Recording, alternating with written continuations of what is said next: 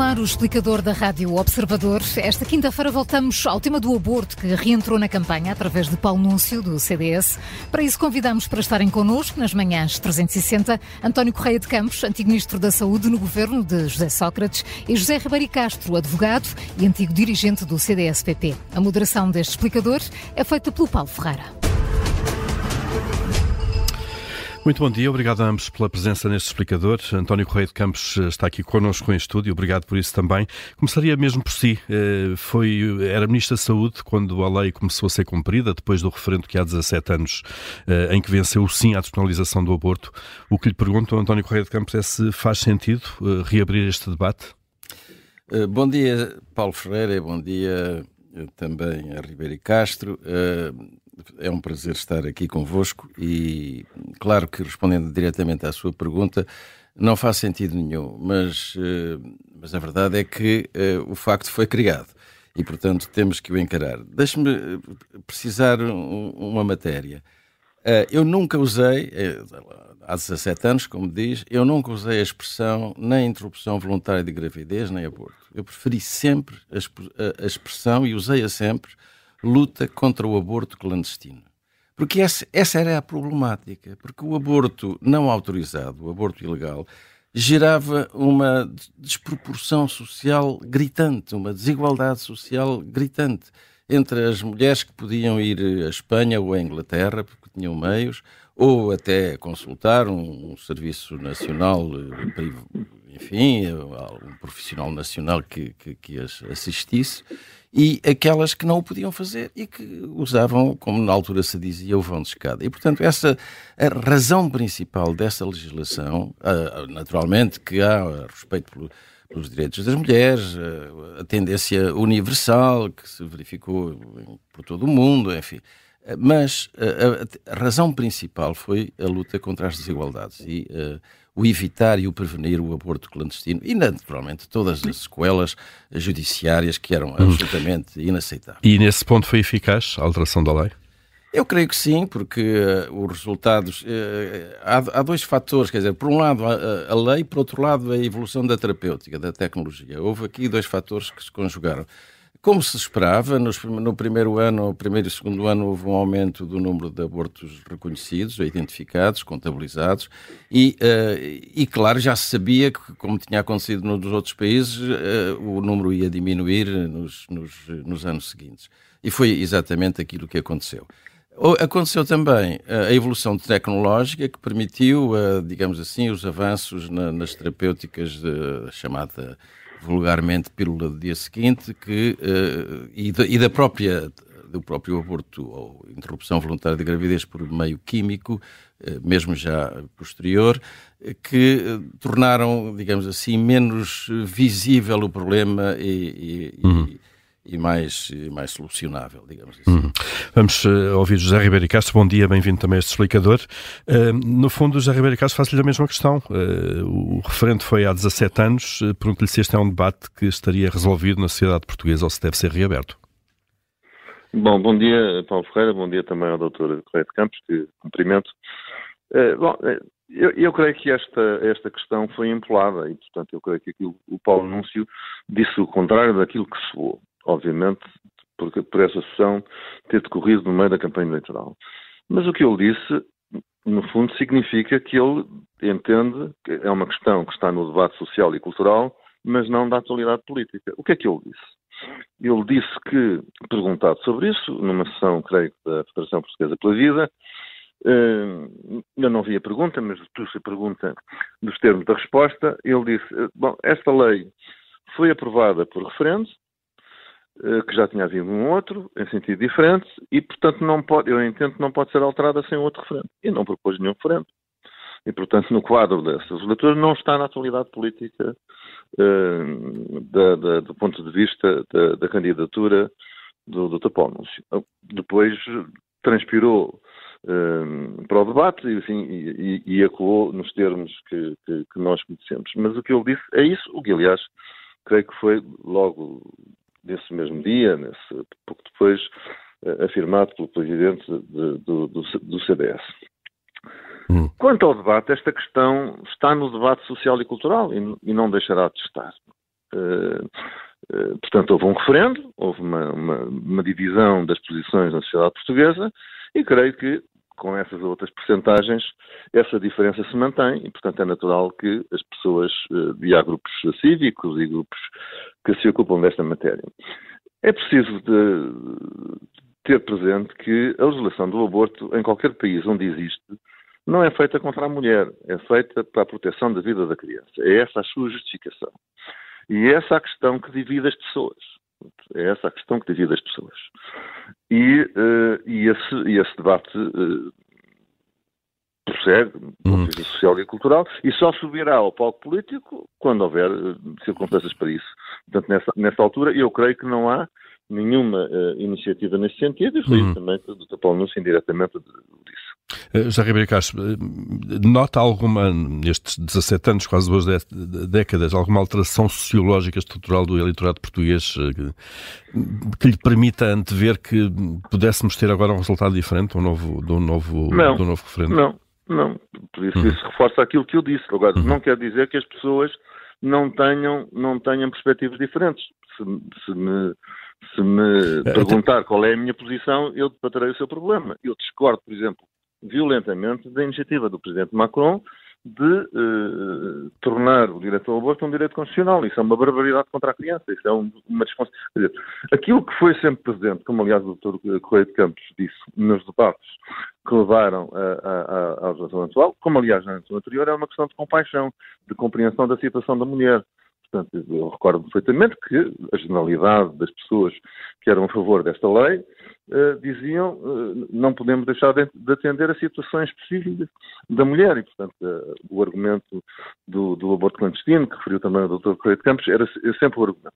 Não era, digamos, uma desconsideração absoluta e brutal da existência da vida da criança, era a consideração, uma certa conflito uh, ético de posições uhum. e de valores jurídicos. É?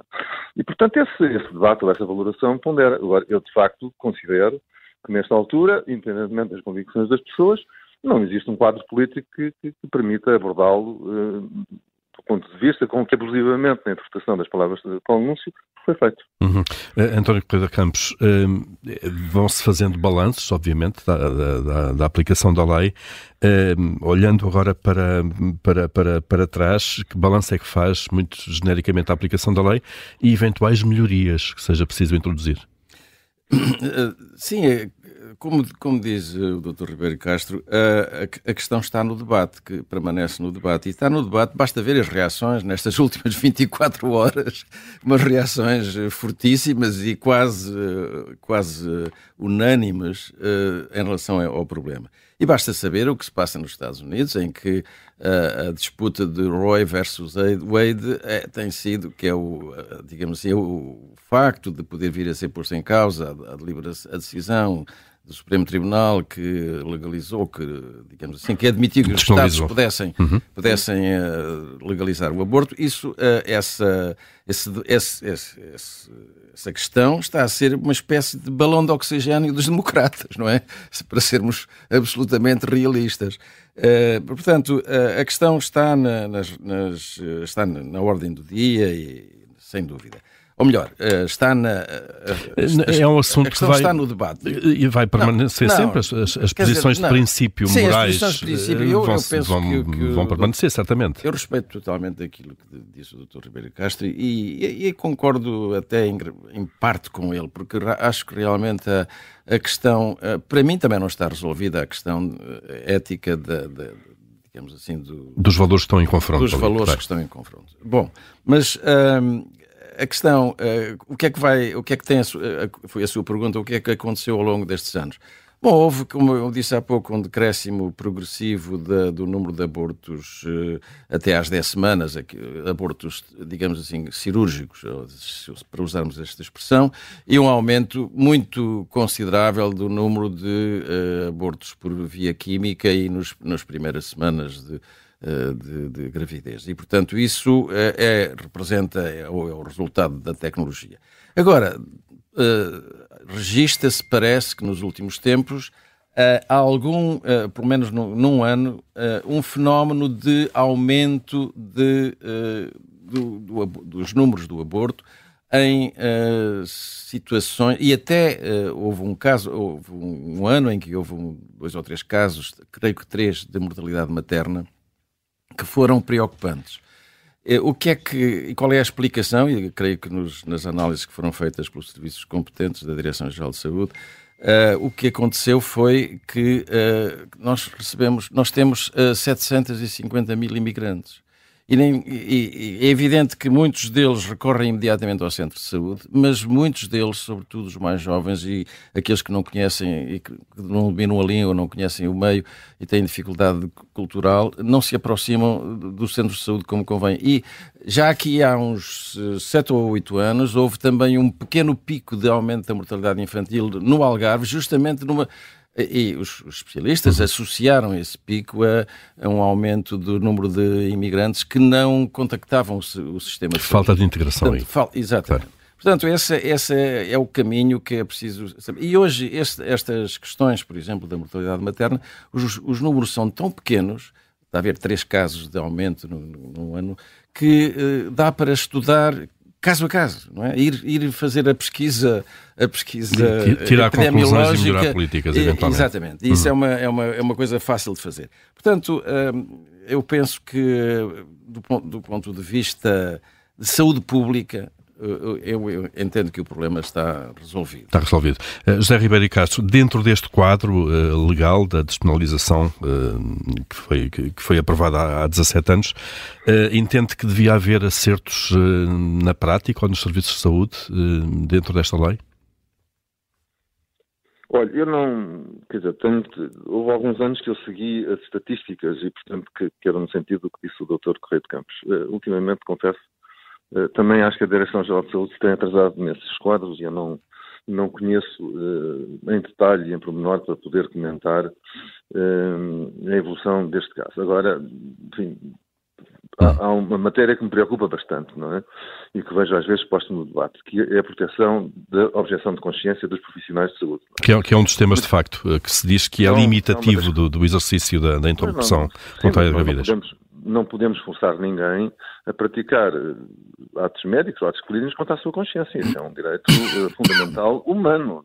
Falando de direitos humanos, isso é absolutamente fundamental. Portanto, não é, não é aceitável que haja uma pressão uh, excessiva sobre pessoal de, de, de, saúde, uma questão que só quem está na, na, administração do Sistema Nacional de Saúde pode avaliar e decidir, mas sempre com respeito da consciência dos profissionais de saúde que aliás é do interesse da sociedade que seja protegido, que quem está na saúde, e nomeadamente lidando com valores fundamentais, esteja absolutamente seguro e confortável com aquilo que está a fazer e não sujeito a qualquer tipo de coação profissional. Uhum. Portanto, esse é um ponto que me preocupa, agora, propriamente na, na, na, nas regras de, de, de, administração do sistema, não tenho informação para poder comentar. Uhum. Eh, mesmo a fechar, António Correia de Campos, eh, o assunto, eh, só uma nota, o assunto então disse há pouco que está resolvido de alguma maneira, quer dizer, que Sim. não vê nenhuma justificação para reabrir. Ia dar uma nota final? Não, a questão é, como disse o Dr. Ribeiro Castro, há um problema, ou melhor, tenho visto nos jornais, não conheço os números, tenho visto nos jornais problemas de queixas de, digamos assim, de eh, pessoas que, de mulheres que não conseguem encontrar no serviço de saúde o cumprimento da lei e suponho que uh, o argumento uh, dessa para essa ineficácia é o da objeção de consciência. Portanto, temos aqui um dilema é, é totalmente respeitável o princípio da objeção de consciência, naturalmente. Mais um conflito de direitos, digamos. Mais claro. um conflito ético, não é? Entre, ou, de, ou um conflito de políticas públicas, se quiser. Um conflito entre os direitos, e agora firmados na lei, de a mulher poder obter a interrupção voluntária de gravidez até às 10 semanas, e uh, os direitos que cada prática, cada eh, profissional tem de objetar, e sobretudo esses direitos tornam-se mais graves na situação demográfica médica, que uhum. todos, como todos, todos sabemos agora, é muito diferente do que era provavelmente do que há 17 anos. anos quando foi Ministro da Saúde.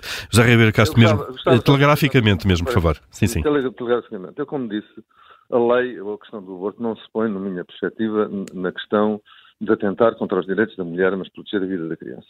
Até porque muitas vezes nós sabemos que eh, muitas vezes a mulher é pressionada, é objeto até de violência psicológica e de, para abortar contra a sua vontade. Portanto, seria importante também que na aplicação da lei se houvesse um mecanismo que garantisse que a mulher que procura o serviço de saúde o faz de facto em inteira liberdade e não sob coação do seu marido ou companheiro, eh, para, para que eh, enfim, os Serviços Nacionais de Saúde não colaborem de alguma forma com um quadro de violência doméstica.